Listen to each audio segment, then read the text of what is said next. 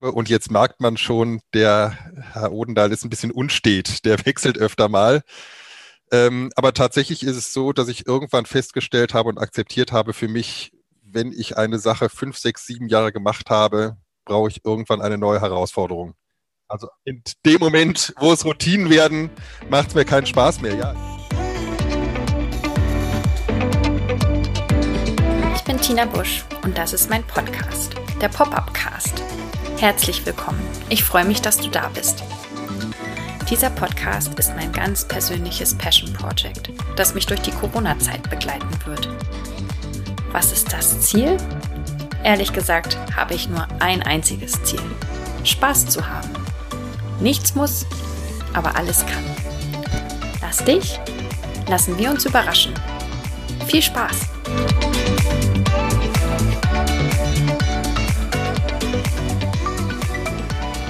Herzlich willkommen zu einer neuen Folge des Pop-Up Casts. Und heute gibt es eine Premiere. Eine Premiere dahingehend, dass das erste Mal ein Mann zu Gast ist. Hallo Hendrik, schön, dass du da bist. Hallo Tina, ich freue mich auch, dass ich bei dir bin. Ja, und wir legen auch gleich los. Ähm, Hendrik Odenthal ist heute zu Gast, Digitaltrainer. Und Hendrik, meine erste Frage ist ja immer, wer bist du, was machst du und vor allen Dingen, wie bist du der Hendrik geworden, der du jetzt Mitte April 2021 bist? Da könnte man sehr weit ausholen. Ich versuche es einigermaßen äh, kurz zu fassen. Ich komme ursprünglich aus der Nähe von Köln, habe da vor mittlerweile 27 Jahren mein Abi gemacht und habe damals nur Musik gemacht. Deshalb war das für mich völlig klar, dass ich Musik studiere bin dann nach Weimar an die Musikhochschule und habe da Schulmusik mit Schwerpunktfach Cello studiert und habe in der Musikhochschule das äh, Studio für elektroakustische Musik entdeckt, Computer und so weiter. Ähm, das zweite Thema meiner Jugend, was mich immer schon früh beschäftigt hat und habe dann nach ein paar Jahren festgestellt, nach zwei Jahren, dass ich doch gar nicht Musik studieren möchte, sondern viel lieber was mit Computern machen. Mhm. Habe mein Musikstudium beendet, habe äh, BWL und Informatik studiert, habe dann eine Zeit lang als im, an der Semperoper in Dresden gearbeitet im äh, Bereich der Orchesterdirektion. Mhm. Ein paar Jahre und habe dann irgendwann, als ich da aufgehört habe, ein Veranstaltungszentrum übernommen in Mittelsachsen, das ich geleitet habe. Und jetzt merkt man schon, der Herr Odendahl ist ein bisschen unstet. Der wechselt öfter mal. Ähm, aber tatsächlich ist es so, dass ich irgendwann festgestellt habe und akzeptiert habe für mich, wenn ich eine Sache fünf, sechs, sieben Jahre gemacht habe, brauche ich irgendwann eine neue Herausforderung. Das kann ich total gut In verstehen. dem Moment, wo es Routinen werden, macht es mir keinen Spaß mehr. Ja, ich habe dann dieses Veranstaltungszentrum gemacht, habe da wieder nach einer Weile aufgehört und bin dann ganz zufällig in Dresden in den Lehrerberuf reingerutscht und habe dann knapp 15 Jahre, das war tatsächlich das, was ich am längst gemacht habe, als Lehrer für Informatik und Wirtschaft gearbeitet am Gymnasium und an der Realschule in Dresden und habe so 2018 ungefähr gedacht, jetzt wäre es mal wieder Zeit, was Neues zu machen. Und habe mich so umgesehen und ähm, wollte irgendwie was, damals war Digitalpakt noch theoretisch ein großes Thema, praktisch gab es den noch nicht. Habe gedacht, Mensch, das ist ein Thema, das dich sehr beschäftigt. Ähm, ich habe immer schon im Unterricht sehr oft Smartphones benutzt. Ich habe versucht, digitale Medien im Unterricht einzubeziehen und die Schüler sind sehr oft zu mir gekommen mit äh, ihren Smartphones, mit Problemen, die sie mit den Smartphones hatten und anderen Themen. Ja, und da habe ich gedacht, daraus musste irgendwie was machen und ich wusste noch nicht so genau, äh, was. Und habe dann zufällig, während ich überlegte, wie ich mich verändern kann, den äh, Daniel Wolf kennengelernt äh, von digitaltraining.de und habe gedacht, das ist es und habe dann Anfang 2019 in der Schule aufgehört und mich dann eben wieder mal verändert und seitdem ähm, bin ich in diesem Bereich Digitaltraining, Medienkompetenz und so weiter als Freiberufler unterwegs. Mhm. Und was genau machst du als Digitaltrainer? Wie kann man sich das vorstellen? Ja, der Standard, ähm, das äh, Brot- und Buttergeschäft äh, sind die Digitaltage in den Schulen. Das heißt, vormittags ähm, Schülerworkshops, wo man mit den Schülern zusammen äh, arbeitet, über ähm, die Geschäftsmodelle von Google und Co. spricht, damit die erstmal verstehen, dass Apps nicht umsonst sind, sondern dass man da zwar nicht mit Geld, aber mit Daten bezahlt, ähm, wie man seine Daten besser schützen kann, wie man Apps besser einstellen kann. Und nachmittags, wenn gewünscht, Lehrerfortbildungen, weil mhm. ja die Lehrer auch tatsächlich ja mitbekommen, dass äh, die Smartphones den Schulalltag extrem geändert haben, extrem verändert haben. Und abends dann äh, Infoabende für die Eltern, ähm, wo die Eltern ein bisschen was über die Lebenswirklichkeit ihrer äh, Töchter und Söhne äh, bezüglich der Smartphones erfahren, die dort oft aus allen Wolken fallen, weil sie überhaupt keine Ahnung haben, was da los ist. Mhm. Ähm, ja, und im Idealfall erreichen wir dann nicht, dass wir die Probleme gelöst haben, sondern dass, wenn ich da wieder weg bin, Eltern, Lehrer und Schüler das erste Mal miteinander anfangen, ganz offen zu reden über das, was sie dort erleben, über das, was sie dort für Erfahrungen machen und äh, wie man mit den Problemen, die es dort gibt, umgehen kann, gemeinsam. Mhm. Ja, und das Gute daran ist ja an diesem Ansatz ist, dass du dann tatsächlich von den tatsächlich von den Söhnen und Töchtern berichten kannst und nicht irgendwie, was mal irgendwo passiert ist, sondern du kannst ja dann das tatsächlich vom Vormittag mit in den Nachmittag und in den Abend reinnehmen. Ganz genau. Mhm. Ganz genau, wobei ich ganz deutlich sagen möchte, ähm, ich war ja auch ein paar Jahre am Ende meiner Zeit als Lehrer, Vertrauenslehrer. Ähm, es geht tatsächlich abends darum und auch mit den äh, Lehrerkollegien darum, ein allgemeines Bild aufzuzeigen äh, über die Situation in der Schule und nicht einzelne Schülerinnen oder Schüler äh, aufzuhängen und quasi zu verpetzen sondern einfach ein Bild zu geben, wie ist die Situation, wie viele Schüler haben schon problematische Erfahrungen gemacht, ähm, welche Apps werden genutzt, äh, was passiert da und so weiter. Mhm. Aber gibt es dann auch doch mal Fälle, wo man sagt, okay, da muss man jetzt tätig werden und auch Namen nennen? Ähm, in was für Bereichen tritt da dann mal ein Problem auf?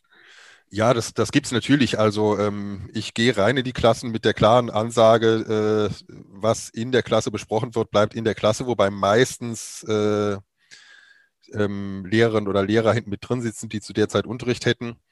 Ähm, aber ich sage auch ganz offen, dass es natürlich Ausnahmen gibt. Und ich habe äh, gleich ähm, relativ am Anfang meiner Tätigkeit in Franken eine Schule gehabt. Da haben wir äh, einen Fall von Kinderpornografie aufgedeckt und das kann natürlich dann nicht mehr äh, drin bleiben, weil das ist eine schwere Straftat. Und da war völlig klar, dass die Schulleitung informiert werden muss, dass die Polizei eingeschaltet werden muss. Ähm, und dann ist dann ein entsprechendes Ermittlungsverfahren natürlich eröffnet worden. Also da, das sind einfach, es gibt natürlich Grenzen, wo man sagen kann, da können wir den Daumen nicht mehr draufhalten. Also das kann man nicht mehr für sich behalten. Mhm. Und äh, du hast ja vorhin gesagt, du machst das Ganze freiberuflich und äh, du hast auch schon, ich glaube, äh, im Idealfall oder sowas gesagt. Also eigentlich äh, gehst du ja an die Schule und dein, ja, dein Angebot lebt auch davon, dass du mit den Schülern in einer Klasse bist, äh, genauso Lehrer und Eltern. Äh, freiberuflich und dann so ein Angebot. Ähm, wie ist das dir denn jetzt so ergangen zu Corona-Zeiten, das letzte Jahr? Was hat sich verändert? Ja, es ist, das ist äh, eine sehr interessante Frage, weil es ähm, völlig auseinanderläuft. Letzten März habe ich noch ganz erfreut ähm, drauf geschaut, dass bis zum Sommer der Kalender voll ist ähm, und ich zwei bis drei Schulen in der Woche besuche. Und dann hieß es erstmal, das ist jetzt schon ein Jahr her, die Schulen sind jetzt zu. Und naja, wir haben ja damals alle noch gedacht, das wird vielleicht sich bis in den Sommer ziehen und dann ab dem neuen Schuljahr wird alles irgendwie wieder sich normalisieren. Mhm. Das konnte ja keiner ahnen, wie lange sich das zieht. Ähm, dann hat man ja im, nach den Sommerferien doch versucht, irgendwie zu einer Art äh, Regelschulbetrieb zurückzugehen. Die Zahlen haben das ja auch zugelassen. Es gab dann die Konzepte in den Schulen.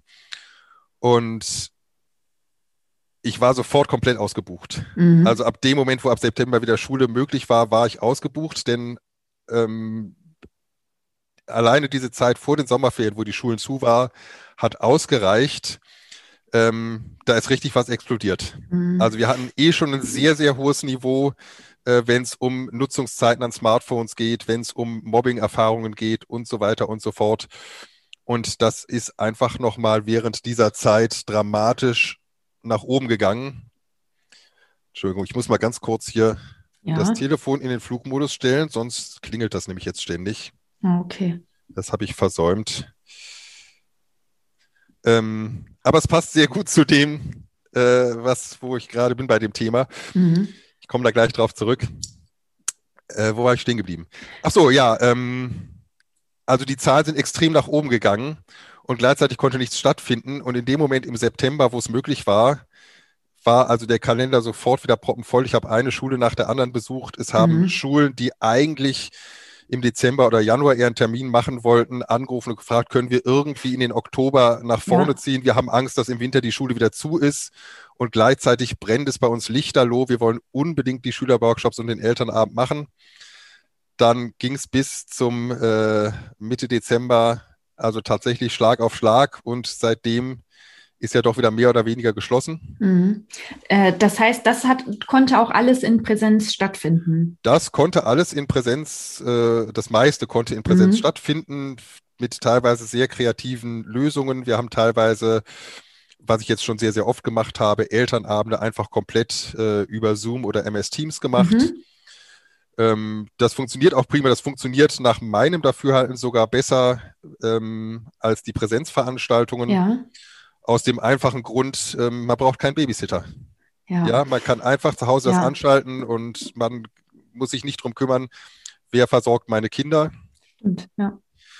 Wir haben auch schon, oder ich habe auch schon äh, einige Male das mit äh, Schulklassen gemacht. Für die Schulklassen war es dann so, dann haben wir es teilweise eben mit halben Klassen gemacht.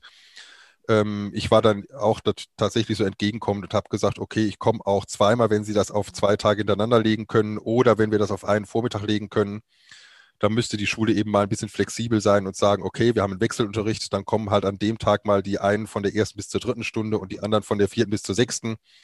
Aber wenn man sowas unbedingt veranstalten möchte, geht das ja auch. Das kriegt man ja irgendwie mal organisiert.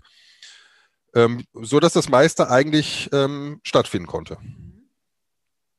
Und seitdem, seit Dezember, ist es jetzt wieder relativ dicht, also relativ ruhig weil man einfach merkt, äh, man könnte auch die Schülerworkshops, ich habe das auch schon getan, online veranstalten. Sogar mit dem Vorteil, dass wir ja viel mehr Klassen auf einmal erreichen. Ja. Denn online können wir theoretisch ja auch in fünf oder sechs Klassen auf einmal streamen. Aber es scheitert zum einen daran, dass ich ganz ehrlich sagen muss, man merkt, die deutschen Schulen sind noch nicht so weit. Mhm. Ähm, also da gibt es tatsächlich, obwohl wir jetzt theoretisch ein Jahr lang im Distanzunterricht sind, da gibt es immer noch äh, Vorbehalte sowas online durchzuführen. Und zum anderen haben auch viele Schulen da, wo Präsenzunterricht ist, nach wie vor nicht die Infrastruktur. Also die sagen mir, streamen in sechs Klassen auf einmal können wir technisch nicht leisten, dafür reicht unser Internetanschluss nicht aus. Ähm, dann bricht der zusammen. Das ist natürlich eigentlich auch ein Trauerspiel. Ja. Ja, ist es. Äh, ja. Also ich meine, man muss, man muss mal ganz ehrlich sagen, ne, wir hatten jetzt ähm, ein Jahr lang Zeit, uns um diese Infrastruktur äh, zu kümmern. Mhm. Und die Europäische Union und die Bundesrepublik Deutschland haben für verschiedene andere Bereiche, wenn es um Hilfe und Unterstützung geht, äh, dreistellige Milliardenbeträge mittlerweile in die Hand genommen. Und gleichzeitig funktioniert es nicht mal, alle Schulen mit vernünftigen Internetanschlüssen auszurüsten, mit entsprechender Infrastruktur auszurüsten. Ähm, und wir sind da ja sowieso, das muss man ganz ehrlich sagen. Also wir sind, was Digitalisierung äh, und so weiter angeht, ja Schlusslicht in Europa. Mhm.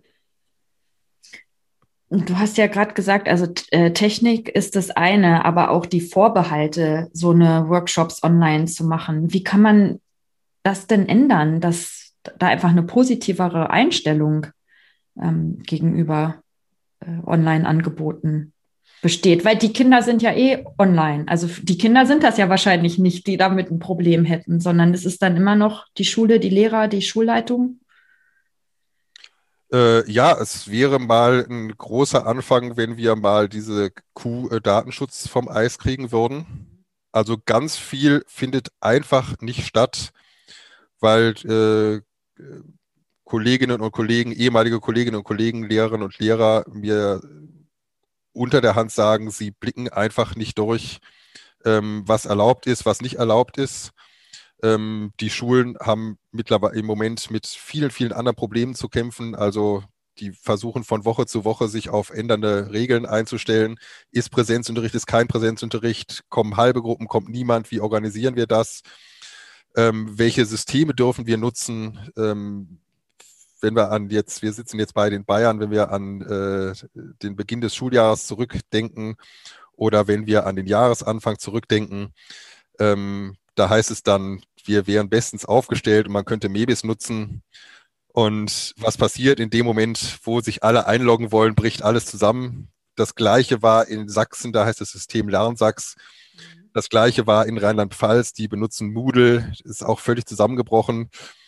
Und wir sehen ja gerade, dass ähm, tatsächlich die einzigen, die das auf die Beine kriegen, sind natürlich die großen kommerziellen Anbieter wie Zoom, Microsoft und so weiter, die natürlich auch den finanziellen Background haben, wenn die sagen, wir brauchen einfach viel, viel mehr Serverkapazität, dann werden da eben mal, mal eben 50 Millionen Euro in die Hand genommen. Das können natürlich andere Systeme in der Regel nicht leisten.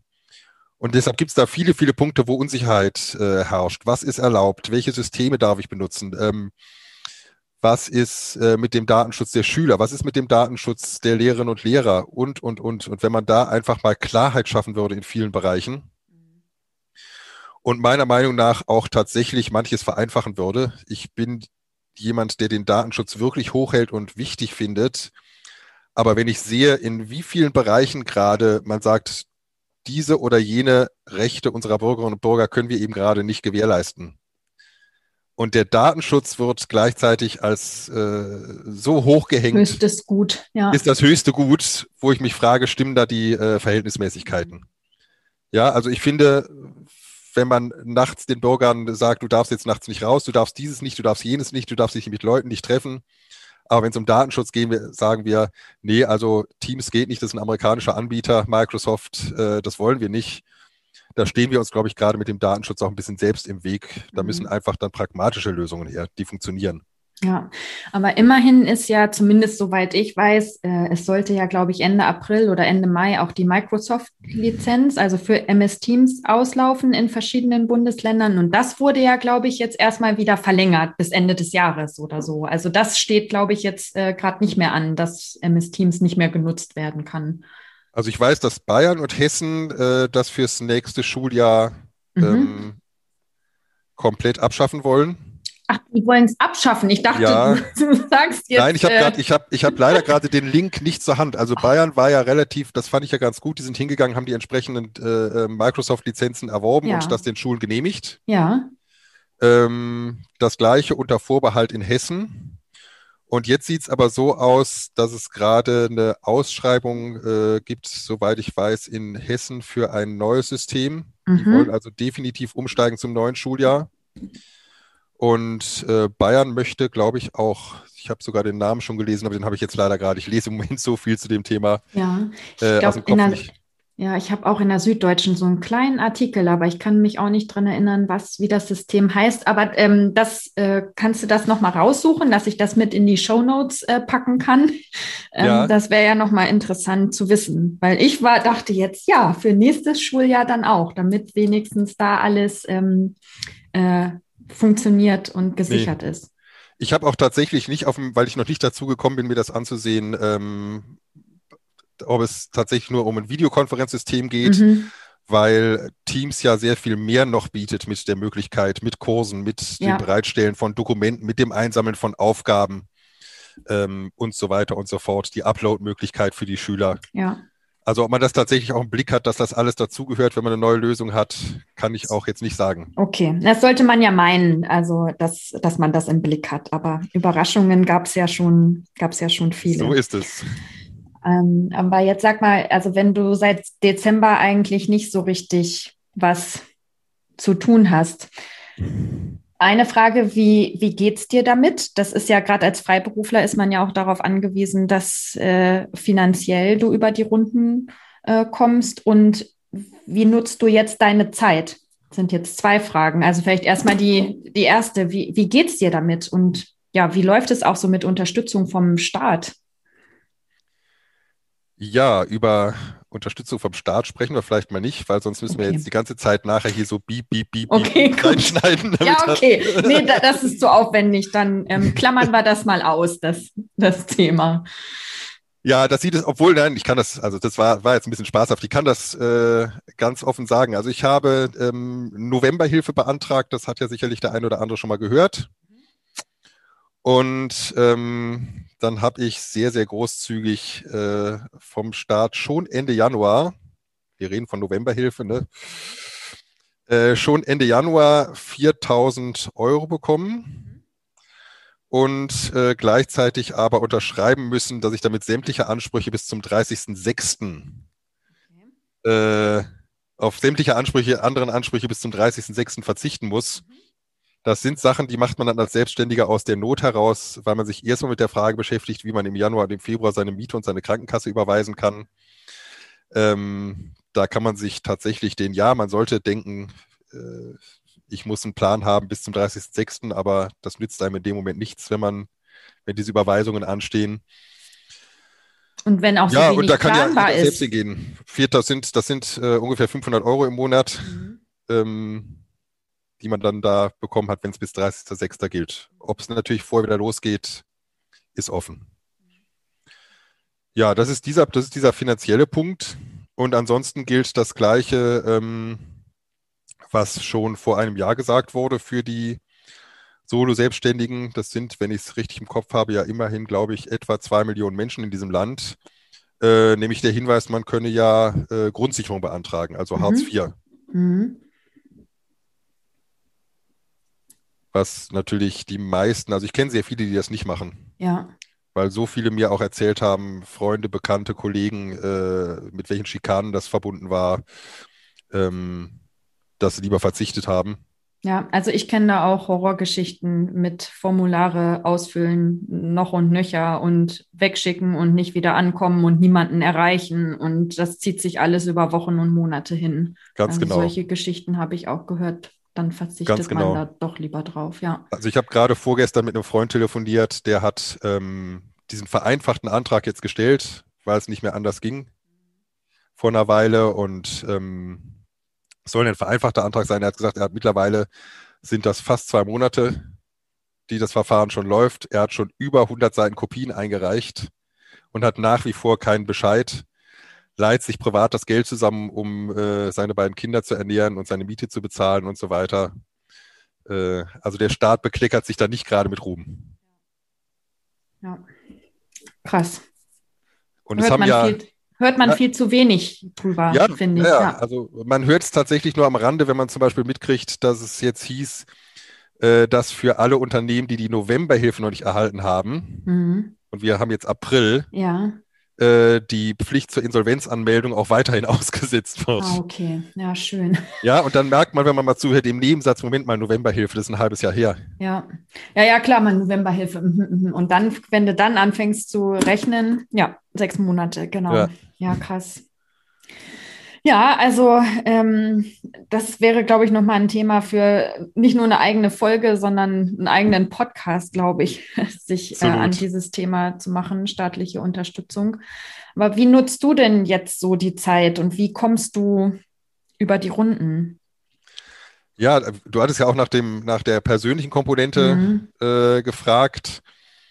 Ähm, ich bin tatsächlich Anfang der Mitte Dezember, äh, als der neuerliche Lockdown mit Schulschließung kam, erstmal äh, in ein Loch gefallen. Mhm. Einfach aus der Erfahrung des Dreivierteljahres davor, weil es hieß, naja, wir machen das jetzt erstmal bis Anfang Januar, dann bis Mitte Januar, bis Anfang Februar und ähm, für mich war das sehr, sehr schwierig, weil ich auf der einen Seite mir sofort klar war, ähm, das wird nicht bis Ende Dezember, Anfang Januar, Mitte Januar, wann auch immer gehen, denn ähm, Winterzeit ist Grippezeit. Und, ne, also bitte für alle, die jetzt zuhören, nicht falsch verstehen. Ich will damit nicht sagen, es ist ja nur eine Erkältung. Aber ich habe, kenne diverse Ärzte persönlich. Ich habe viele Ärzte in der Familie, die mir gesagt haben, also dass die Zahlen nennenswert runtergehen, solange wir im Winter sind. Also in der Zeit, wo Erkältungskrankheiten eben immer oben sind, äh, das ist unrealistisch. Und da war mir schon klar, dass das sicherlich mit bis Mitte März, wenn nicht sogar bis Ostern sich ziehen wird. Ähm, und vorher, egal mit welchen Maßnahmen, wahrscheinlich mit sinkenden Zahlen nicht zu rechnen sein kann. Trotzdem hat man uns da immer so ein bisschen so Stück für Stück hingehalten, was emotional dann schon schwierig ist, wenn man nie so genau weiß, wann könnte es wieder losgehen, wie ist die Perspektive. Ähm, man hangelt sich dann so Stück für Stück ähm, vorwärts und ähm, sucht sich natürlich äh, seine Aufgaben, ähm, guckt, dass man irgendwie einen Nebenjob kriegt. Ich habe jetzt schon verschiedene Sachen gemacht, äh, einfach, dass man noch so ein bisschen was ähm, zu tun hat. Ich bin, glaube ich, nicht der einzige Akademiker in diesem Land, der jetzt äh, in den letzten Monaten schon irgendwie mal Regale einsortiert hat oder äh, andere Sachen gemacht hat. Ja, und sonst schaue ich, dass ich Sachen finde, die im, irgendwie im Bereich ähm, natürlich meiner äh, Kernkompetenz liegen. Ich habe zum Beispiel unter anderem, weil ich es immer mal ausprobieren wollte, ähm, Anfang Januar mal mit TikTok angefangen. Äh, eigentlich aus zwei Gründen. Zum einen, weil ich die App kennenlernen wollte, die gerade ähm, Hunderttausende, wenn nicht sogar Millionen Kinder und Jugendliche in diesem Land bewegt. Und zum anderen aus der ganz konkreten Überlegung heraus, naja, wenn ich nicht zu den Kindern kann, dann ja. gehe ich halt dahin, wo die Kinder sind und die sind bei TikTok.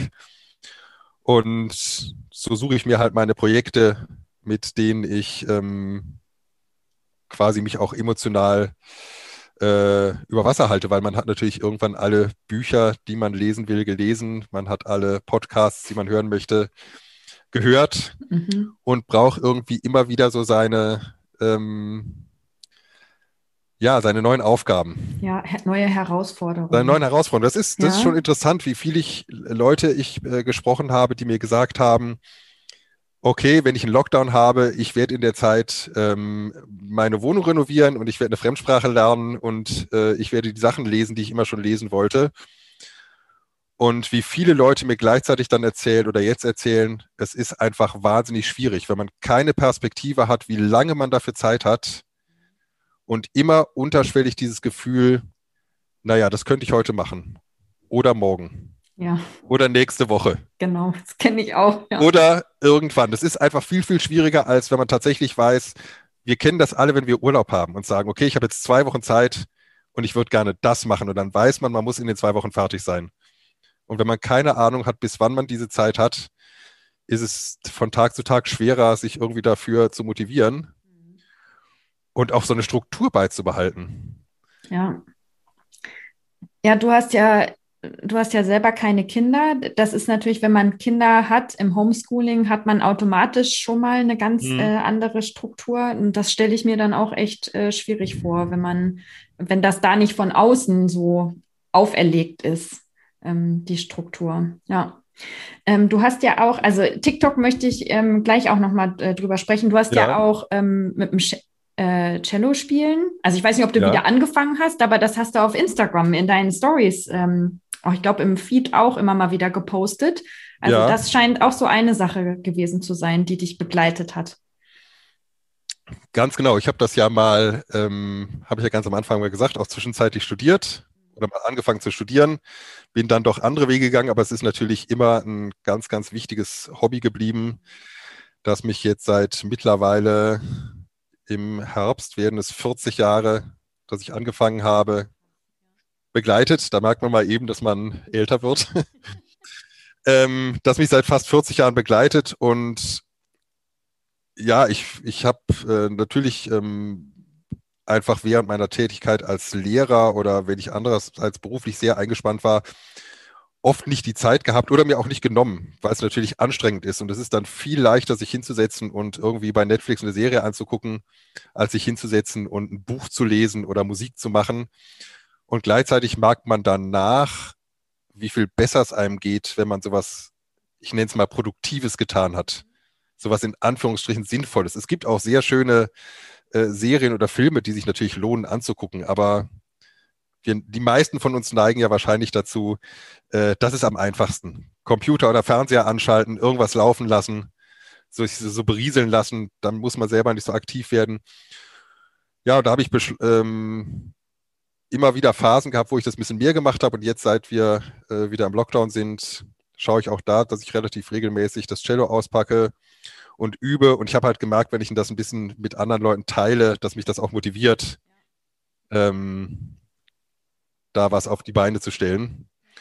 Und dann habe ich das mal spaßeshalber gemacht und war ganz überrascht, wie viel positives Feedback es gibt. Also wie viele Nachrichten ich doch bekomme, wenn mir Leute schreiben, ach, das war total schön und kannst du nicht auch mal das oder das ja. spielen und dann äh, wünschen sich welche was und ähm, schön. Es zeigt ja dann auch, du zeigst ja dann eine andere Seite auch von dir und dann mhm. bietest du auch wieder andere Anknüpfungspunkte. Ganz genau. genau. Ja. Und du hast ja, also bei TikTok hast du gesagt, da bist du hingegangen, um in Kontakt zu den, ähm, ja, wenn die Kinder nicht zu dir kommen können, die Kinder und Jugendlichen, dann gehst du dahin, wo die, wo, wo die Kinder und Jugendlichen sind. Aber auf Instagram hast du ja auch was ausprobiert. Ähm, magst du da was zu erzählen und wie das gelaufen ist? Die äh, Sprechstunde ja, meine ich, genau. Ganz genau, ja. ganz genau. Ich wollte auch gerne die äh, Eltern noch ein bisschen erreichen und habe ja. einfach nur mal so als Testballon eine Zeit lang so eine offene Sprechstunde gemacht, ähm, wo ich quasi gesagt habe, ich bin einfach online da und ähm, jeder kann Fragen stellen zu ähm, Einstellungen von Apps, zu äh, Digitalkompetenzthemen und so weiter und so fort. Und hatte auch ähm, relativ großes Interesse am Anfang. Also es haben mhm. sich ganz ein paar Leute zugeschaltet. Was ein bisschen die Sache wieder ins Kippen gebracht hat, war, dass ähm, mein Gedanke eigentlich war, zu sagen, es ist eine offene Sprechstunde. Also ja. ich bin da und dann kann man eine Frage stellen. Während die, die teilgenommen haben, das waren am Anfang mehr und wurde dann weniger, ähm, eher so die Hoffnung oder den Bedarf hatten, ich setze mich da einfach hin und es erzählt einer was. Also ich hätte quasi so, so, eine Art Vortrag ja. vorbereiten müssen. Ja. Was aber nicht mein Ansinnen war. Mhm. Was ich im Moment auch äh, nicht machen wollte und ähm, deshalb ist das Projekt leider wieder so ein bisschen eingeschlafen, obwohl durchaus auch da positives Feedback da war und es ähm, ganz interessante Fragen gab und dann ist wieder ein bisschen eingeschlafen und jetzt grübel ich gerade nach, wie man das wiederbeleben könnte, ob man da irgendwie noch ähm, quasi das Publikum und ich zueinander finden. Ähm, ob ich jede Woche was vorbereite oder ja, es ist, es ist noch offen. Ich bin da noch im Denkprozess. Aber wie gesagt, eigentlich war es nicht der Hintergrund oder nicht der Gedanke, dass ich jede Woche einen Vortrag vorbereitet habe, den ich da halte, sondern es war der Gedanke, ähm, da ein paar Fragen zu beantworten, aber dafür ist wahrscheinlich auch einfach meine Community da viel zu klein. Mhm. Also, ja, und ich überlege jetzt auch gerade, wenn man jetzt wirklich als Elternteil ein ganz spezifisches Problem hat, dann ist das ja auch so privat und persönlich, dass das vielleicht dann auch nicht jeder in so einer öffentlichen, weil das, du hast das als Insta-Live, glaube ich, gemacht, oder? Ja. Ja. Mhm. Ähm, das könnte ich mir auch vorstellen, dass das dann da eine Hürde ist, äh, da von dem Sohn zu erzählen, äh, der nicht mehr aus dem Zimmer rauskommt, sich nicht mehr anzieht, weil er sich nur, ähm, weil er nur mhm. rumballert mit seinen genau. Spielen. Genau. Das war, das war mir vorher bewusst. Mhm. Das war mir vorher bewusst und deshalb war eigentlich, das ist, ähm, muss ich Alex tatsächlich auch mir selber ankreiden. Ähm, es ist mir nicht ausreichend gelungen. Ich wollte eigentlich kommunizieren oder deutlich machen, dass man die Fragen im Vorfeld anonym schicken kann. Also, dass ich quasi die Fragen und Geschichten sammle und dann anonymisiert beantworte. Weil es gibt möglicherweise andere, die ein ähnliches Problem haben, die auch äh, Gewinn daran haben oder, oder Nutzen daraus ziehen können. Ähm, aber das ist nicht ausreichend deutlich geworden. Also eigentlich war tatsächlich der Gedanke, dass gar nicht live die Fragen gestellt werden müssen, sondern dass man die einfach vorher schicken kann. Äh, per Kurznachricht, äh, wie auch immer. Aber das ist irgendwie nicht so durchgedrungen. Naja, jetzt, wenn diese Podcast-Folge veröffentlicht wird, dann wird sich dein Insta deine Instagram-Community so vergrößern, dann kannst du nochmal einen Testballon starten. Ganz genau. ja, ganz genau. Und ähm, jetzt lass uns doch nochmal über TikTok äh, sprechen. Ähm, genau. Ja, da habe ich gesehen, Fast 12.000 Follower. Wow. Ja. Ohne dass ich jetzt Ahnung hätte, wie schwer oder wie einfach das ist, auf TikTok so viele Follower zu machen. Aber ich habe vor allen Dingen auch gesehen, dass da, ähm, ja, du kriegst auch wirklich Kommentare und Fragen. So ja. ist es. Ja, dann erzähl doch mal, was machst du da und was ist dein, dein Ziel? Genau, also der Gedanke bei TikTok war, ich habe das ja vorhin schon kurz gesagt, ähm, wenn ich nicht zu den Kindern darf, äh, in die Schulen oder äh, in den Online-Unterricht, dann gehe ich halt dahin, wo die Kinder in der übrigen Zeit sind, zum Teil sogar mehr Zeit als äh, im Online-Unterricht, nämlich zu TikTok. Und die Überlegung war, dort ähm, Videos zu machen. Ich habe das Gefühl, außer an der Angst, dass man von den Eltern das Smartphone weggenommen kriegt, ähm, hakt es auch für die Kinder und Jugendlichen sehr oft daran, dass viele Angebote für sie gefühlt so mit erhobenem Zeigefinger kommen.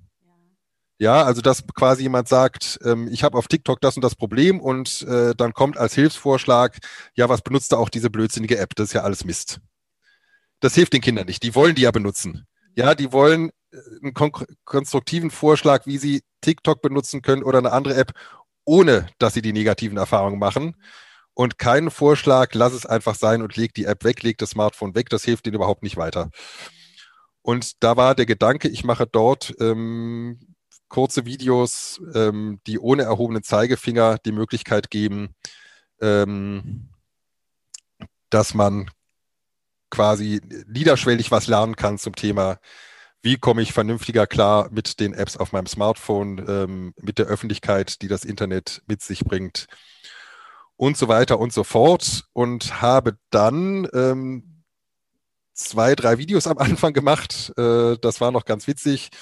Die haben dann, so wie das die meisten kennen, das eine haben dann 55 Leute gesehen.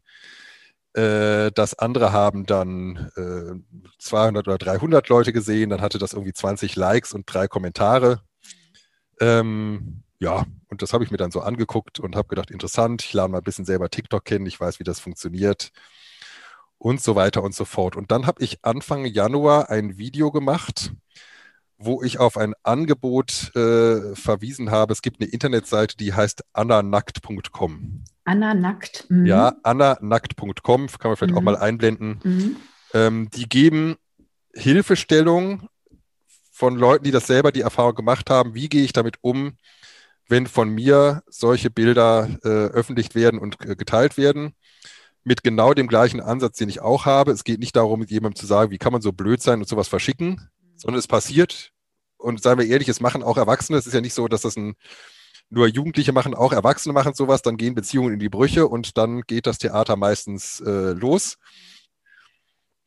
Und habe da dieses äh, Video gemacht und habe am nächsten Morgen gedacht, ich gucke nicht richtig. Ähm, da hatte das irgendwie, wenn ich es jetzt richtig im Kopf habe, 350.000 Aufrufe, äh, fast 1000 Kommentare, ja. äh, 60 oder 70.000 Likes, ähm, sehr, sehr viele Kommentare von Kindern und Jugendlichen, mhm. die das gelobt haben, dass es so ein Video ohne erhobene Zeigefinger gibt, sondern ja. eins ist einfach sagt, du, wenn es passiert ist, da kannst du dich hinwenden, die helfen dir weiter, schau mal auf die Seite und hol dir da Unterstützung. Ähm, ich habe auch tatsächlich extra rein äh, nochmal in das Video mit reingenommen, dass ähm, man nicht selber schuld ist, wenn das veröffentlicht wird.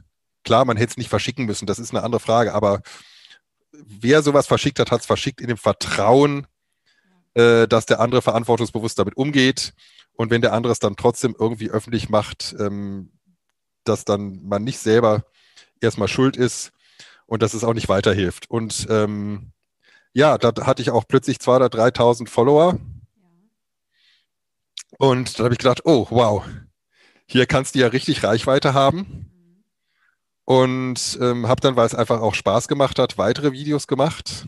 Ähm, und dann ist die Community tatsächlich zügig weiter gewachsen auf äh, jetzt zuletzt vor zwei, drei Tagen, als ich geguckt habe, glaube ich, fast 13.000 Follower mhm. mittlerweile.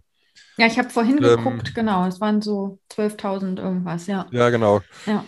Und ähm, ja, also ich merke, dass ich da die Leute erreiche. Ich mhm. merke die nächste spannende Erfahrung, also ich kriege sehr, sehr viele Nachrichten von Kindern und Jugendlichen, ja.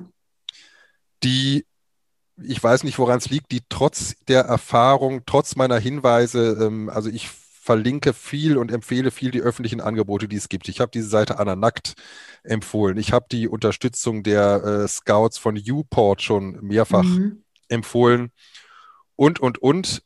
Und trotzdem bekomme ich ganz viele Nachrichten von Kindern und Jugendlichen, die sagen, ich möchte, aber kann ich nicht mit dir reden? Ja.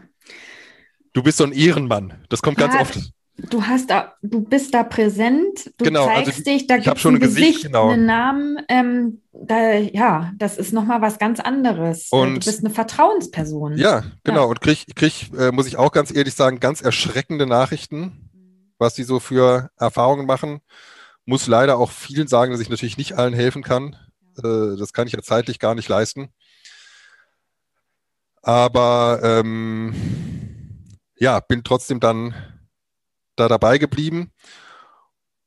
Und gleichzeitig habe ich gesehen, es gibt dort tatsächlich auch zunehmend sehr, sehr viele Erwachsene, die zwar keinen eigenen Content machen, die keine eigenen Videos veröffentlichen, aber die da sind, die sich das angucken, die sich da umschauen. Mhm.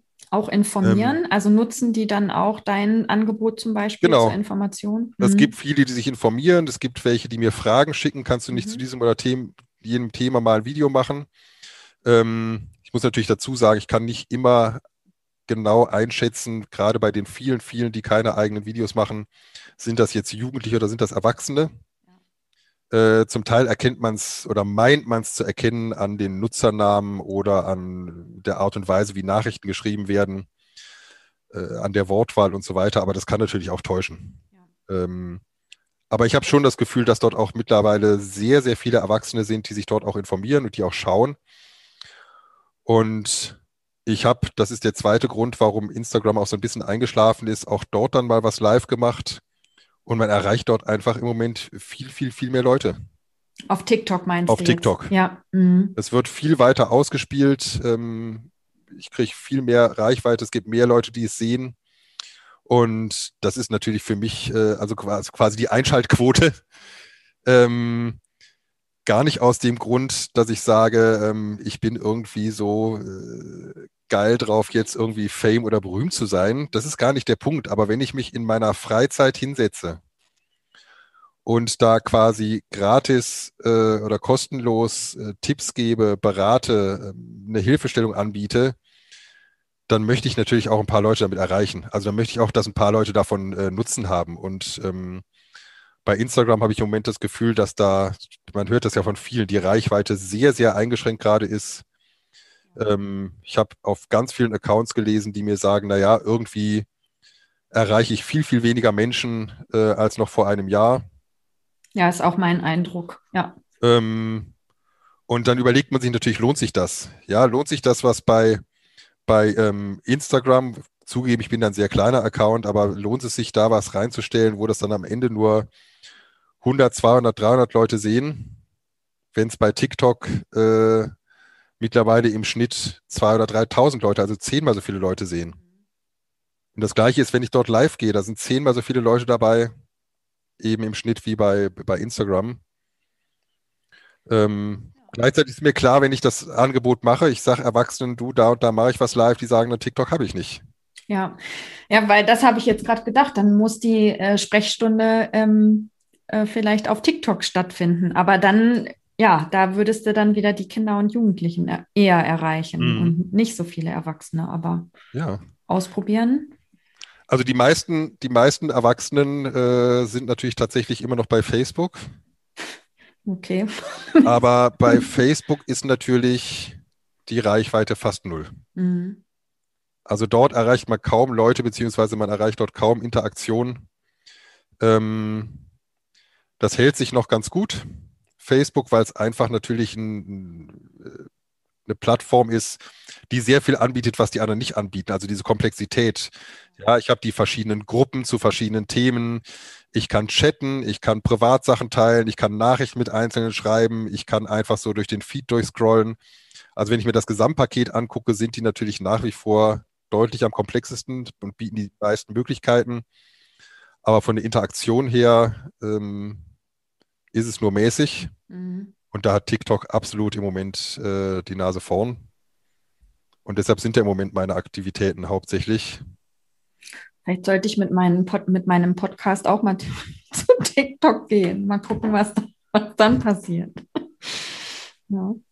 Ja, und klar, ich weiß, ich kenne den Vorbehalt, ich kenne den Vorbehalt, dass man seine Daten mit einer chinesischen Firma teilt, wo niemand genau weiß, was man damit macht. Äh, aber andererseits, wenn wir bei Facebook und Instagram sind, äh, Insta gehört ja zu Facebook, da wissen wir sehr genau, was Facebook damit macht, nämlich alles, was sie wollen. Also ja. Ja, da sind genau. uns vielleicht die Amis kulturell näher und vor ja. denen haben wir weniger Angst, aber äh, weniger also unbekannt, genau. Weniger unbekannt. Weniger Unbekannte, ja. Aber ähm, grundsätzlich, also wenn ich mein Facebook meine gesamten Daten anvertraue, dann kann ich das, glaube ich, auch mit äh, TikTok machen. Ja, oder generell ähm, sparsam mit den Daten dann. Das sein. sowieso, das, äh, ist, genau. das ist eine andere Frage. Ja. Das ist eine ganz andere Frage.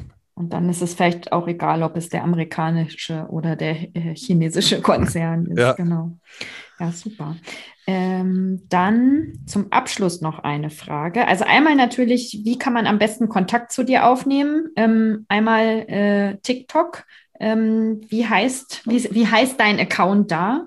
Ja, also man findet mich tatsächlich überall bei Facebook, bei Instagram, bei TikTok und im Internet äh, unter dem gleichen Namen, nämlich unter digitalkompetenz.rocks. Mhm. Okay, das, das, ist ja super, dass das überall einheitlich ist. Ja, genau. das habe ich ja. überall. Ich habe tatsächlich äh, den auch danach ausgesucht, dass ich den überall mhm. haben kann, damit das einheitlich ist.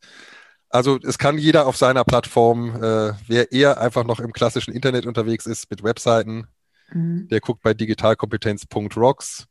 Bei Insta ist es der gleiche Nutzername, bei TikTok ist es der gleiche Nutzername und bei Facebook auch. Bist du bei Twitter auch? Äh, bei Twitter bin ich auch, aber da mache ich tatsächlich nichts mehr. Ah, okay. Mhm. Und äh, ganz zum Abschluss, wenn du einen Wunsch frei hättest, was würdest du dir wünschen? Und ja, dass wir uns alle Corona wegwünschen, ähm, das, das sagt immer jeder. Also der Wunsch, der wird sowieso geäußert. Ein anderer Wunsch noch äh, zusätzlich dazu. Was wäre das? Ich habe ein, äh, ich nehme mir einfach das Recht raus, zwei Wünsche zu äußern, einen Corona-Wunsch mhm. und einen Nicht-Corona-Wunsch. Ja, gerne. Ähm, mein Corona-Wunsch wäre, dass wir alle zusammen als Gesellschaft in eine weniger von Panik geleitete Diskussion kommen. Das heißt nicht, dass man das irgendwie verharmlosen sollte. Ähm, also bitte mich nicht da in irgendeine Schublade stecken, mit welchen die sagen, das gibt's nicht oder das ist harmlos oder sonst was will ich gar nicht sagen. Aber ich glaube, Angst ist ein schlechter Ratgeber. Ähm, und ich glaube auch, dass Corona wie alle anderen Viren auch nie wieder verschwinden wird. Und deshalb würde ich mir wünschen, dass äh, Ökonomen und äh, Pädagogen und Mediziner und Politiker an einem Tisch sitzen und alles auf den Tisch legen und gemeinsam besprechen, äh, wie können wir in Zukunft damit umgehen, so dass allen Bereichen einigermaßen Rechnung getragen wird. Und wir nicht immer nur so einen Fokus auf solche Spotlights, auf solche Schlaglichter haben. Das wäre mein Corona-Wunsch und mein Nicht-Corona-Wunsch, mein äh, beruflicher Wunsch wäre natürlich, dass wir ähm, gesamtgesellschaftlich in eine Diskussion kommen zu Fragen von Datenschutz, von Apps, von Digitalisierung. Denn ich merke ganz einfach, dass die ähm, Amerikaner und die Chinesen da mit riesigen Schritten wegziehen. Äh, die machen und entwickeln das ständig weiter, was dort passiert. Und äh, wir in Europa und insbesondere in Deutschland äh, diskutieren über Detailfragen, die schon längst äh, meiner Meinung nach gar nicht mehr thematisch wichtig sind, weil die Realität eine ganz andere ist. Ähm, die gelebte Realität von den allermeisten von uns, die ein Smartphone besitzen und Apps benutzen. Und ich würde mir wünschen, dass wir als Gesellschaft dabei solchen Fragen ähm, wie soll die digitale Gesellschaft aussehen, wie soll Datenschutz aussehen, wie soll Urheberrecht aussehen und, und, und, dass wir da mal endlich anfangen mitzudiskutieren als Europäer und als Deutsche. Weil sonst werden die Entscheidungen von Amerikanern und Chinesen getroffen ohne uns. Mhm. Okay, super. Vielen Dank. Dann danke ich dir für diese na, Dreiviertelstunde ist es, fünf, na, fast eine Stunde, glaube ich, äh, geworden äh, für deine Zeit. Und ja, ich wünsche dir für die kommenden Wochen und Monate und bis du wieder was Neues dann machst, äh, alles Gute und viel Erfolg bei deinen Digitaltrainings. Ich danke dir für die Einladung. Es hat großen Spaß gemacht und ähm, ich wünsche dir auch eine gute Zeit. Danke. Tschüss. Tschüss.